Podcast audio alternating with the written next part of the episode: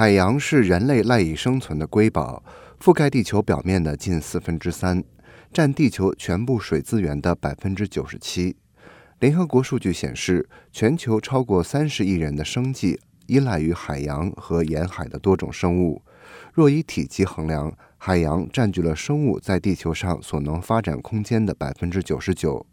不仅如此，海洋所创造的经济价值也为许多沿海国家提供了生存发展的命脉。据统计，全球海洋和沿海资源及产业的市场价值估计每年达三万亿美元，占全球 GDP 的百分之五左右。海洋渔业为全球两亿多人提供了就业机会。因此，在首届联合国海洋大会上，发展蓝色经济成为落实可持续发展目标十四“保护和可持续利用海洋和海洋资源”过程中的一个突出要点。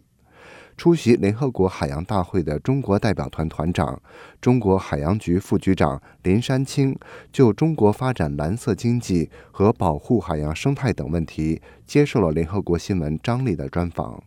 请听报道。世界仅有一片海洋，其健康和可持续利用至关重要。然而，对许多依赖海洋的发展中国家来说，如何平衡海洋开发利用和海洋环境保护是一个长期议题。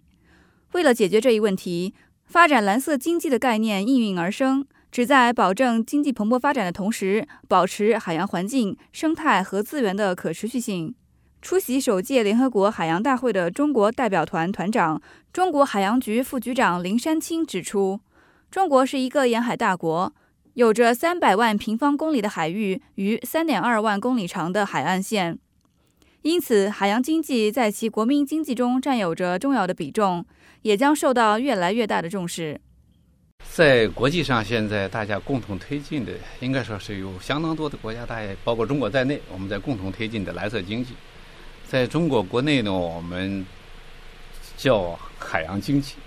海洋经济跟蓝色经济呢有相通的地方，某种意义上很多的理念和要求基本上是一致的。中国呢，在自“十一五”开始，我们就在我们中央政府层面就提出了“十一五”的海洋经济发展规划纲要。从那时候开始，一直到“十三五”，我们海洋经济发展规划。是每一个五都有海洋经济的发展规划，在尤其在“十三五”期间，海洋经济的发展规划和海洋经济的发展已经列到我们国家的“十三五”的国民经济和社会发展的规划里边。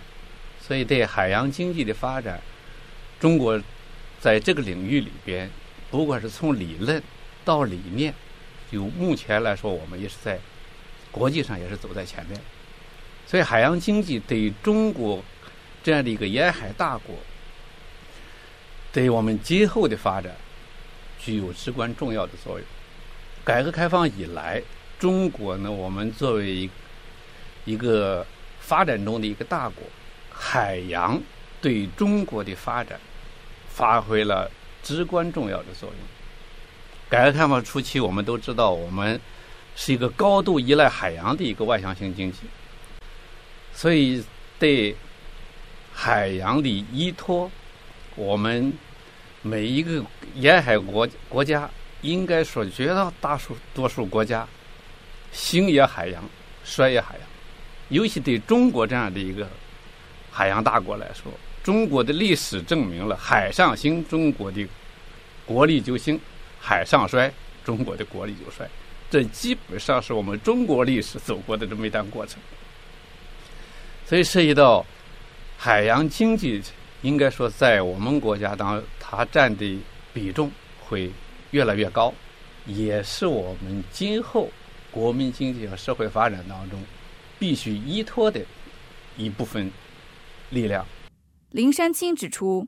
虽然各国在对蓝色经济的理论方面还有不同的认识，但国际上对蓝色经济的发展和推动，迄今为止是空前的。中国作为一个沿海大国，在全球海洋治理方面也做出了重要贡献。中国国家主席习近平提出的一带一路倡议，尤其是建设海上丝绸之路，就是推进海洋可持续发展的一项重要举措。中国将与沿岸国家一起合作，为推动海上合作、和平与安全做出重要的贡献。全球的海洋治理呢，应该说是从上世纪开始，从联合国海洋法公约开始，大家就在关注全球海洋治理。但是到目前，应该说，全球在关注海洋治理，大家的关注程度是空前的。在各个国家，应该说有相当多的国家对蓝色经济是有共识的，所以就推推动蓝色经济的发展。即使中国政府我们在积极推动的一项重要的，在重要的一项工作，也是对全球治理下一步将会发挥重要的作用。我们给在海洋经济领域跟欧盟，我们有共同的想法，所以就推动全球治理来说，中国呢将会发挥更加积极的和建设性的作用。中国应该说我们走在前边，不管是从对海洋经济的发展、对海洋经济的总结，尤其是改革开放以来，我们一直还是走在前边，包括对海洋的空间的规划、利用，我们从制度设计。到我们的创新的理念，就目前来说，我们在国际上也是走在前面。海洋经济今后在“十四五”甚至在“十五”更远一段时间，我相信对中国的整个国民经济社会的发展的作用会越来越强。海洋经济在整个国民经济当中所占的比重会越来越高，尤其是对我们传统产业的升级和。扩壮大新兴产业，是我们今后发展海洋经济的一个重要的一个方向。除了发展海洋经济，保护海洋生态也是中国政府一直十分重视的工作。中国政府也将过去的开发与保护并重的态度，转向以保护优先的态度。今年三月，国家海洋局印发了《海岸线保护与利用管理办法》。是首个专门关于海岸线的政策法规性文件，为依法治海、生态管海、构建科学合理的自然岸线格局提供了重要依据。办法提出建立自然岸线保有率控制制度，要求到二零二零年全国自然岸线保有率不低于百分之三十五，并加强实施生态红线保护制度，即在红线区域以内禁止从事开发活动。林山青指出，目前在中国管辖海域内。生态红线保护区域不低于百分之三十。关于如何保护海洋环境，中国政府呢，从我们上世纪八十年代开始，我们公布的第一部海洋环境保护法开始，对海洋环境保护工作就做出了不懈的努力。中国改革开放三十多年以来，经济高速增长，对海洋的保护也是政府始终关注的问题。从过去呢，我们讲海洋的开发与保护并重，到现在，在中国，我们从中央到我们地方，按照中央的统一部署和要求，提出了海洋生态保护优先的理念。也就是说，在海洋开发和保护的过程当中，如果出现重大的矛盾，就开发和保护出现重大矛盾的情况下，以保护为优先，该停的项目就要停掉。最近呢，我们在采取一个是海洋生态的红线制度，另一方面也是在对岸线的保护，也实行岸线保有率制度。同时呢，在我们国家对渤海这样的一个内海，现在已经开始停全面停止围填海，也都是为了保护海洋的生态系统。中国政府在本次海洋大会期间，还在五个方面作出自愿承诺，以表达其对进一步推动可持续发展目标十四的政治意愿，即加强海洋生态的管理和保护，提高防灾减灾和预警的能力，发展海洋科技创新，提高新兴海洋产业能力，对海洋可再生能源的利用，以及对海洋传统产业的更新换代。实现本国沿海地区的社会经济可持续发展，加强地区合作和国际合作，建立蓝色伙伴关系，尤其是在亚太地区实现海洋可持续发展。二零一四年一月，在联合国可持续发展知识平台的支持下，发展中国家在阿布扎比举行了为期两天的会议，探讨并制定蓝色经济的概念。联合国的一份概念文件为这些国家的努力奠定了基础。该文件将蓝色经济确认为一个可持续发展的框架。中国国家海洋局国际合作司司长张海文表示，蓝色经济是一个比较新的概念，旨在发展可持续的新兴海洋产业，以替代纯粹消耗海洋资源的产业，达到海洋经济发展与保护双轨齐下的目标。蓝色经济是一个比较新的概念，呃，大家都在提。那么目前呢，中国啊，还有这个 IPEC 这个框架下，就是亚太地区很多的沿海国，以及呢欧盟，呃，都认为，包括很多发展中的沿海国、小的这些岛屿国，都原则上是支持，就是倡导发展蓝色经济，就是依赖于海洋，